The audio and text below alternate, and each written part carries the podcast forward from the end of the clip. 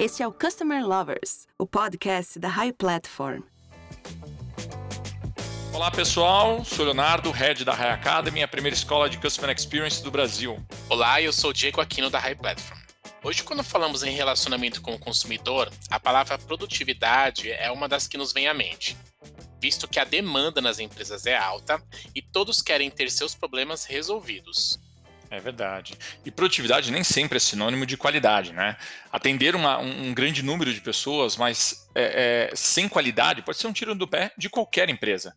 Todos querem ser atendidos e querem receber um bom atendimento. E isso vale para todas as áreas. E hoje, para falar sobre equilíbrio entre produtividade e qualidade, é, vamos começar com o Rafael Godinho, que ele é o Head de Customer Experience na Quinto Andar.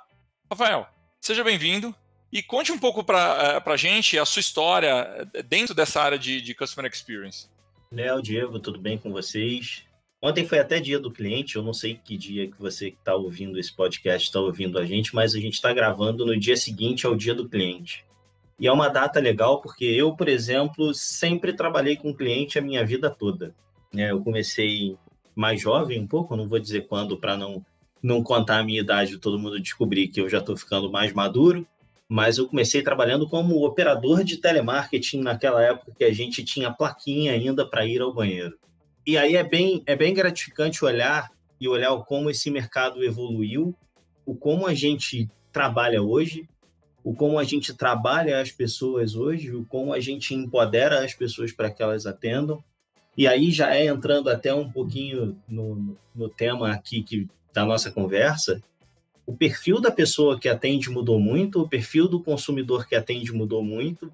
Encontrar equilíbrio de qualidade e produtividade hoje é sinônimo de empoderamento, é sinônimo de, de dar mais força para que as pessoas e dar mais poder para que elas resolvam na ponta seus problemas. Mas a gente vai discutir isso daqui para frente e tem coisa boa para sair desse papo.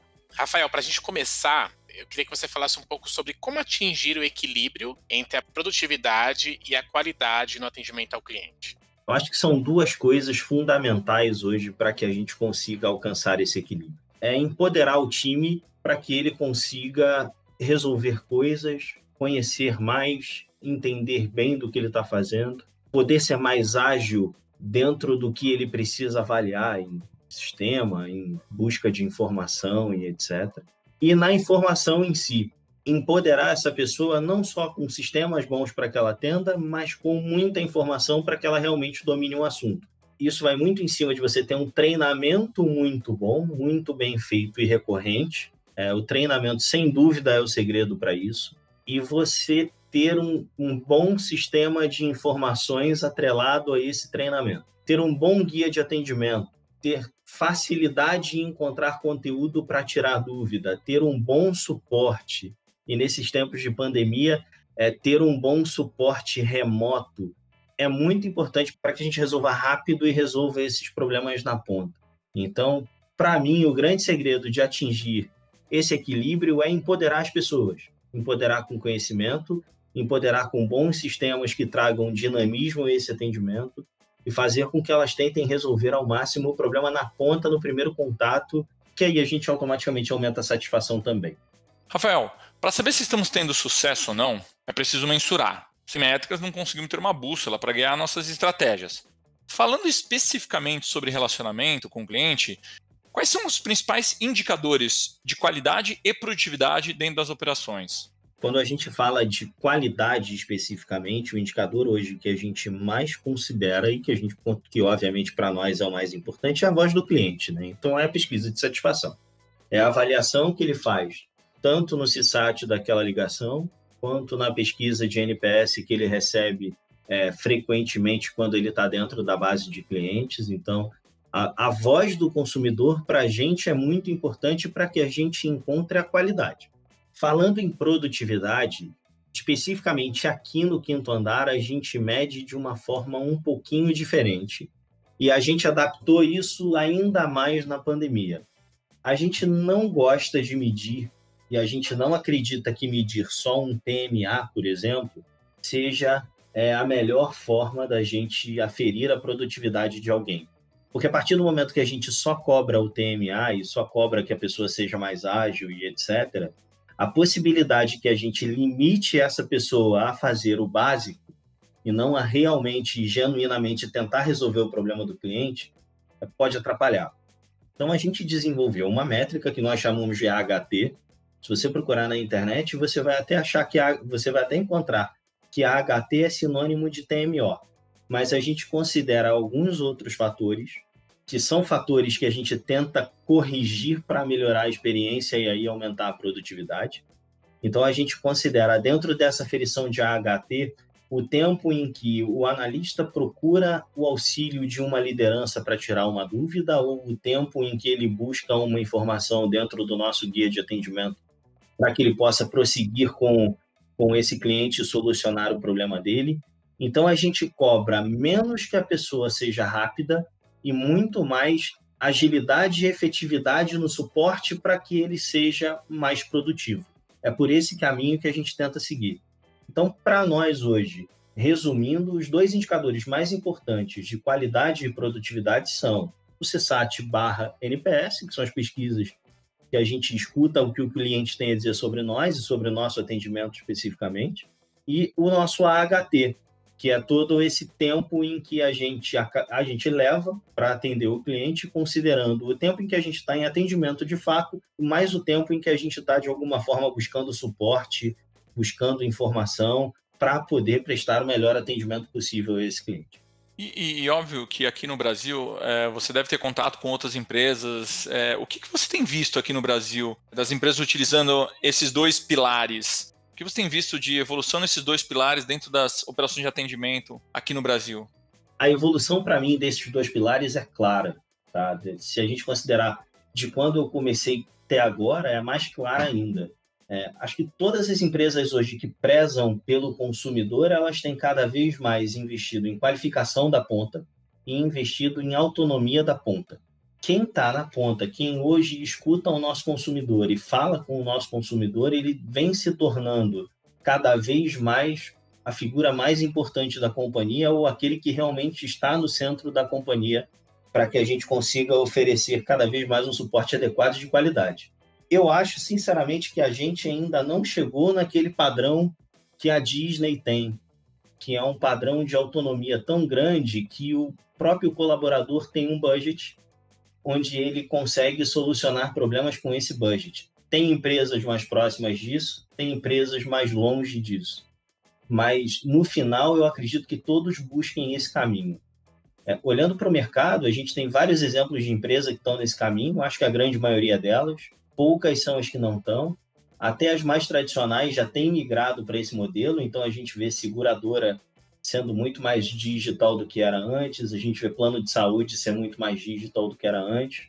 É, Para mim é um caminho sem volta e o mercado tem se comportado muito nesse sentido. Legal. E Rafael, qual o impacto dos treinamentos nesse processo e quais os melhores treinamentos para a gente alcançar esse equilíbrio? É, sabe que treinamento hoje para a gente é um, um novo desafio, né? Em tempos de pandemia, a gente começou a treinar as pessoas muito mais remotamente, com, com óbvio, óbvio buscando plataforma para isso, óbvio buscando método para isso, óbvio buscando conhecimento para isso, mas é um desafio para a grande maioria dos profissionais de treinamento, principalmente aferir a assimilação do conteúdo, o quanto esse conteúdo foi assimilado é, dentro, dentro dessa nova realidade que a gente vive hoje. Né?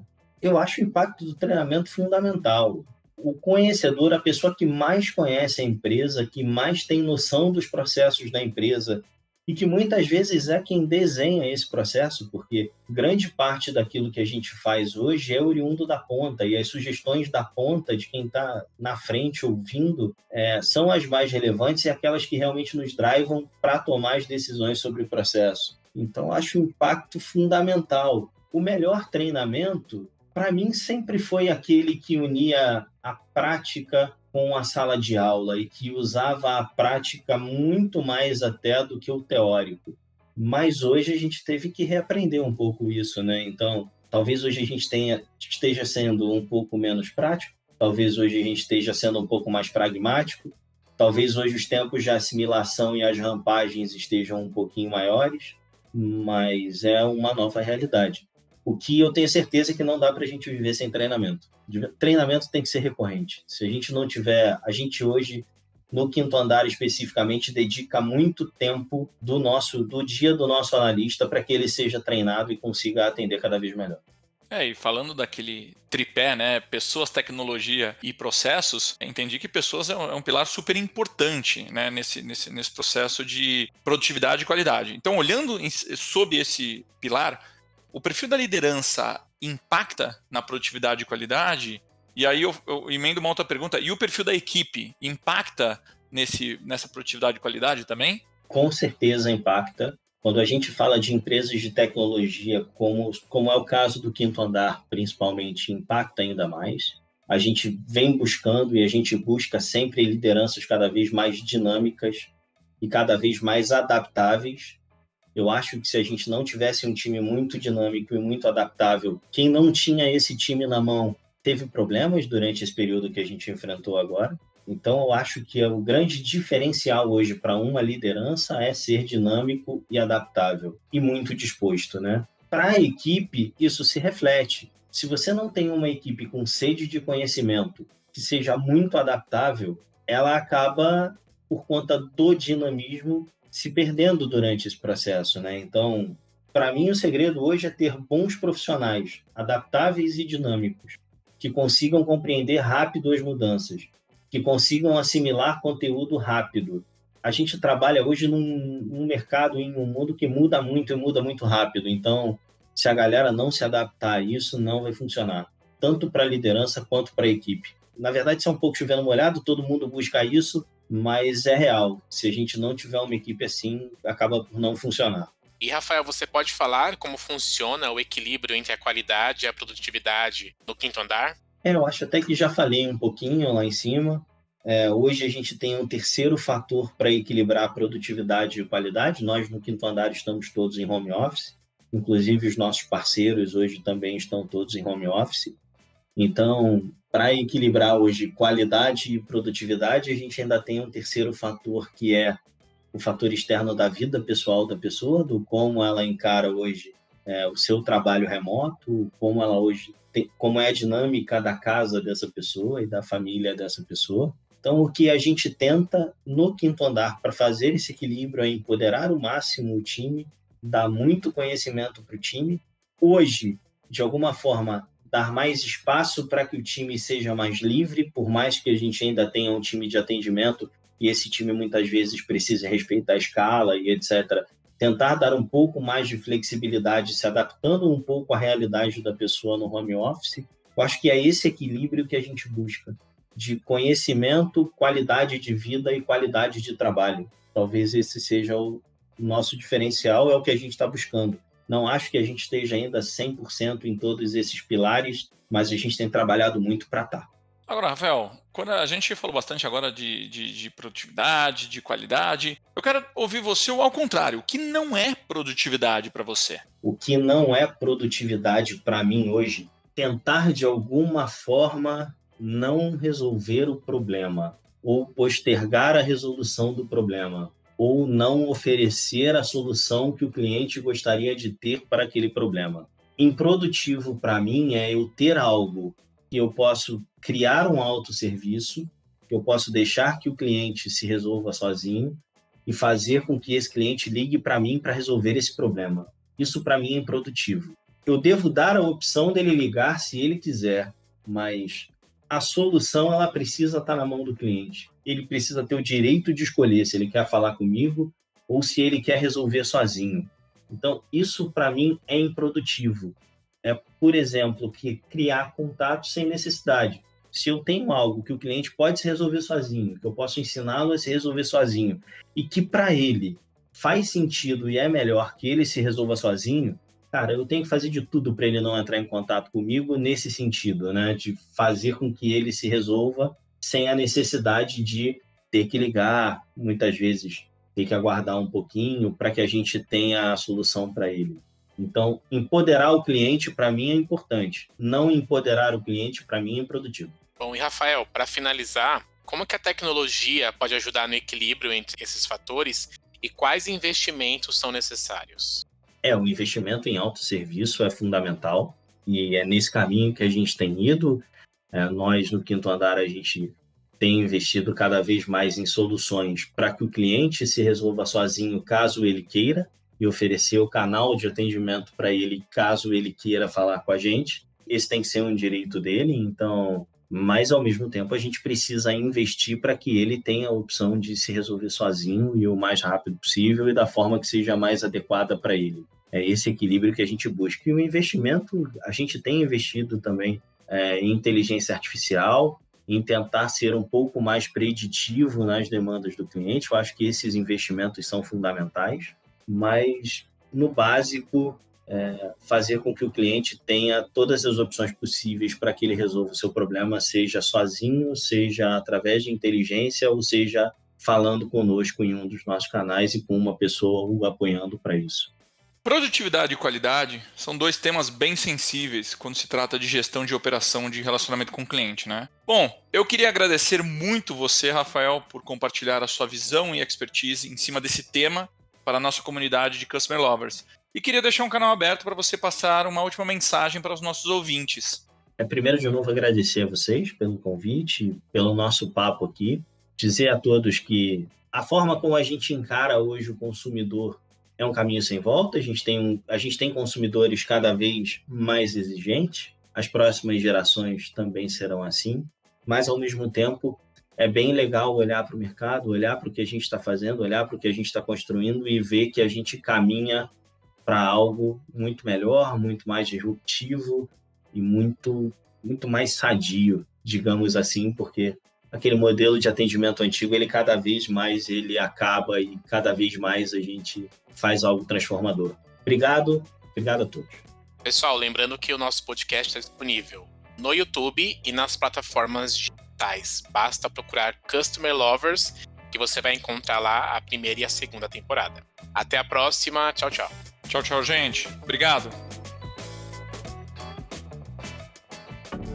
Você acabou de ouvir o Customer Lovers, o podcast da High Platform. Dá uma acessada no nosso Instagram, arroba High Platform BR. e se liga no conteúdo que rola por lá.